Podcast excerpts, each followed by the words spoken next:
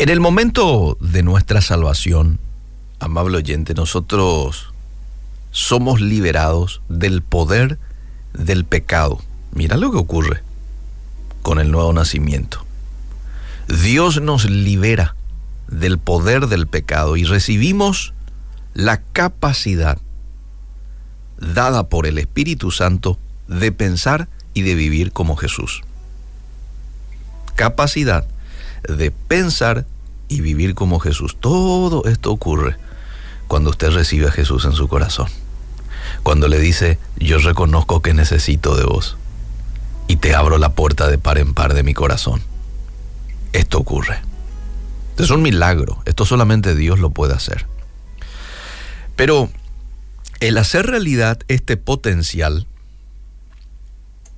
exige un esfuerzo diligente de mi parte, de tu parte, y el sometimiento al Espíritu Santo de Dios. Después yo de reconocer la necesidad de cambiar nuestra manera de pensar, el primer paso es consagrarnos a buscar la santidad.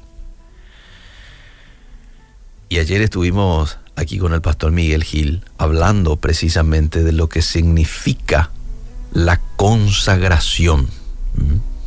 La consagración es un proceso que inicia o debería de iniciar en el momento en que uno abre su corazón a Jesús, se decide por Dios en esta vida y decide caminar como Él estableció que hagamos en la Biblia. De manera que yo hoy ahora puedo medir mis opiniones y mis decisiones en base a la palabra de Dios. Entonces una pregunta que yo regularmente debo de hacerme es, ¿están mis pensamientos, están mis actitudes y mi conducta en armonía con el carácter de Dios y con las verdades de la Escritura? Asimismo debemos tomar nota de lo que hoy está absorbiendo nuestra atención. ¿A qué le estoy dando prioridad? Vos sabés que en estos días yo me hice esta pregunta. ¿Qué es lo que me está llevando el mayor tiempo de mi día? ¿En qué estoy pensando? ¿Qué estoy leyendo? Porque no es saludable llenar nuestra mente con información que no refleje los valores de Dios. Llenarme todos los días de noticias negativas, porque hoy lo que más pulula en el ambiente es noticias negativas. Vamos a ser sinceros. En lo económico, en lo político, en lo social, la violencia que hay, ¿verdad? Y si yo me lleno de estas cosas, y de eso voy a llenar mi corazón, de eso voy a llenar mi mente.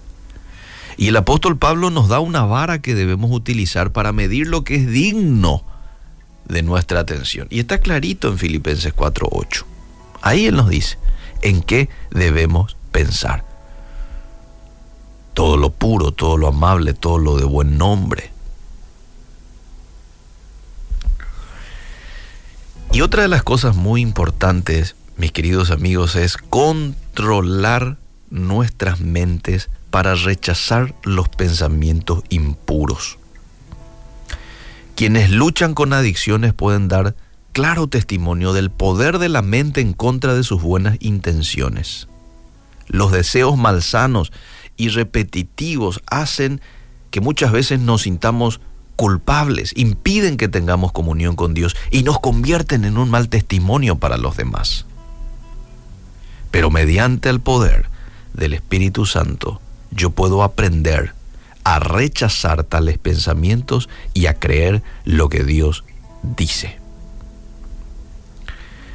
Entonces, en este proceso en el que mucha gente está, probablemente ya algunos desde hace muchos años, otros quizás hace algunos meses, ¿por qué no? Otros hace algunos días de haber invitado a Jesús en sus corazones o por qué no, algunos van a empezar seguramente desde este momento. Quizás alguien que nos está escuchando a esta hora de la mañana diga, yo quiero empezar ese proceso de santificación con Jesús en mi corazón, con el Espíritu Santo obrando dentro mío. Mira que yo ya he intentado por mis fuerzas en muchas ocasiones y no he podido. Pero ahora voy a invitar a Jesús a mi vida. Y puede que hoy, 19 de octubre, sea la oportunidad para muchos de abrir sus corazones a Jesús. Háganlo. Háganlo con total confianza, sabiendo y entendiendo de que es la decisión más importante que podés tomar en toda tu vida. En toda tu vida. Sí, porque es una decisión que trasciende, trasciende la eternidad. ¿Mm? Todas las decisiones fuera de ella eh, en algún momento va a tener su final. Yo me decido por una carrera, yo me decido un lugar en donde vivir, yo me decido una persona con quien convivir. Todo eso va a tener un final en algún momento aquí en esta tierra, pero sin embargo la persona que se decide por Dios, ese sí experimenta no un final en esta tierra, esa es una decisión que te va a acompañar por el resto de tu vida aquí y luego en el más allá. Desarrollar un estilo de vida santo, amable oyente, comienza con lo que creemos. Si nuestra mente está en sintonía con la de Cristo, entonces vamos a saber lo que es justo, bueno y sabio. Y nuestras vidas se van a parecer cada vez más a la suya. Y vamos a experimentar el llamado a ser sus embajadores, así como lo dice 2 de Corintios 5:20. ¿Cómo yo obtengo en este tiempo de tanto ataque a, a la vida humana, a la familia, y me refiero a ataque a todas estas ideologías, a todas estas publicidades que atentan contra los sanos valores y atentan contra una mente pura, ¿cómo yo puedo mantener santa mi mente dándole al Espíritu Santo cabida en mi vida? Sometiéndome al Espíritu Santo todos los días en este proceso de consagración o de santificación, haciéndome estas preguntas regularmente, ¿están bien mis pensamientos, mis actitudes y mi conducta en armonía con el carácter de Dios?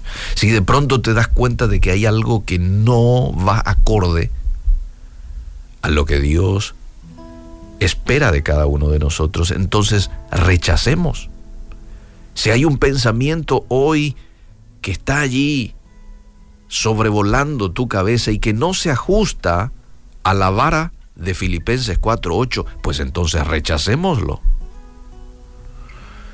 Y demos lugar al Santo Espíritu de Dios en todas las áreas de nuestras vidas, que Él tome el control, que Él viva por nosotros, así como decía el apóstol Pablo, ya no vivo yo, es Cristo viviendo en mí, y de esa manera vamos a obtener la mente santa, aún en tiempos de mucha, mucha dificultad y de mucha eh, polución de mal contenido. Que Dios nos ayude. En mi caminar, en mi diario andar cerca de Jesús. Quiero siempre estar en mi despertar y en mi descansar cerca de Jesús. Me quiero encontrar cerca de Jesús Jesús. No hay otro lugar donde quiero estar. Cerca de Jesús, cerca de Jesús. Quiero siempre estar cerca de Jesús.